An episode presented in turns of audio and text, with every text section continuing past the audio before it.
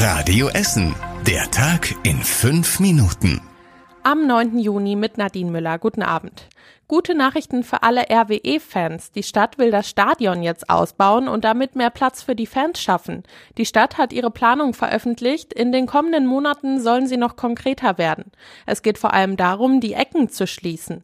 Bis jetzt gibt es auf jeder Seite eine freistehende Zuschauertribüne. Die sollen jetzt miteinander verbunden werden. Außerdem ist ein Fahrradparkhaus geplant und die Ruhrbahn soll bessere Verbindungen zu dem Stadion im Berge Borbeck schaffen. Nach dem Umbau würde das Stadion an der Hafenstraße Straße auch die FIFA-Vorgaben für Länderspiele erfüllen. Es könnte also sogar die Nationalmannschaft bei uns in Essen spielen. Außerdem hofft die Stadt auch auf viele Veranstaltungen wie Konzerte. Die Kosten für Planung und Umbau würden bei knapp 23 Millionen Euro liegen. Eine erste Debatte zum Stadionausbau wird es übernächste Woche im Stadtrat geben. Viele Diskussionen gab es sicher heute auch bei der Kundgebung der Galeria-Mitarbeiter in der Innenstadt. Bei dem Essener Konzern haben die Beschäftigten heute gestreikt. Unter anderem hat die Gewerkschaft Verdi die Beschäftigten hier in Essen, aber auch in Bochum, Oberhausen und Mülheim zum Streik aufgerufen. Um 11 Uhr gab es eine Kundgebung auf dem Hirschlandplatz. Von dort aus sind die Streikenden dann weiter in Richtung Süden gelaufen. Nur mit gut bezahltem und ausreichend vorhandenem Personal hat das Warenhaus eine Zukunft, sagt Verdi. Galeria hat seit Jahren große finanzielle Probleme, vor allem durch den zunehmenden Onlinehandel und die Corona-Krise. Viele Filialen sollen geschlossen werden, wahrscheinlich auch die im Limbecker Platz. An den Schulen bei uns in Essen wird es immer enger. Deswegen muss jetzt mehr Platz her.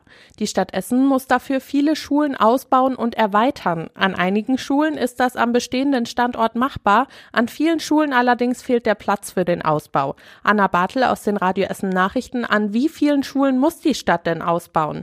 Die Zahlen sind schon ziemlich hoch. 39 Grund- und Förderschulen muss die Stadt ausbauen. An der Dürerschule in Borbeck oder an der Georgschule in Heisingen geht das direkt nebenan an. An der Josefschule in Horst oder an der Antoniusschule in Freisenburg allerdings muss die Stadt noch genauer hinsehen, wo da ausgebaut werden kann.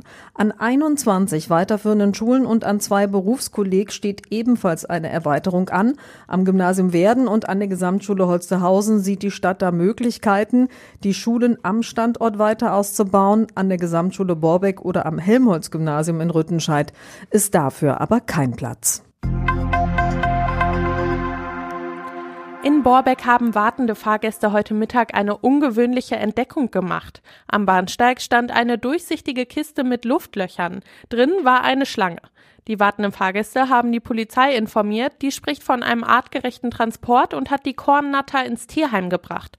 Es ist nicht klar, ob jemand die Kiste dort vergessen hat oder die Schlange ausgesetzt hat. Das Tierheim Essen bestätigt aber, dass die Schlange nicht gefährlich und wohl noch sehr jung sei. Die Polizei sagt auf Radio Essen Nachfrage, dass sie im Moment keine Gründe hat zu ermitteln. Heute startet ein neues Musikfest bei uns in Essen. Auf der Wiese an der Gleisschleife in Frintrop gibt es Pop, Rock und Schlager zu hören. Direkt auf der Wiese steht eine Live-Bühne. Mit dabei ist zum Beispiel der Essener Mathis Kloss, der auch bei The Voice of Germany war. Vor zwei Monaten wurde viel über das Stadtteilfest diskutiert. Weil das Gelände an die Ruhrbahn verpachtet ist und die Wiese kaputt gehen könnte, war nicht klar, ob das Fest stattfinden kann. Der Veranstalter will die Wiese aber hinterher neu einsehen. Das Fest läuft heute und morgen. Der Eintritt kostet 10 Euro. Das ganze Programm lest ihr in den Veranstaltungshinweisen auf radioessen.de. Und das war überregional wichtig. Die Regeln für das Asylverfahren sollen in der EU deutlich verschärft werden. Darauf haben sich die Innenminister der Mitgliedsländer nach stundenlangen Verhandlungen geeinigt. Menschen ohne Bleibeperspektive sollen in Zukunft festgehalten und schnell zurückgeschickt werden.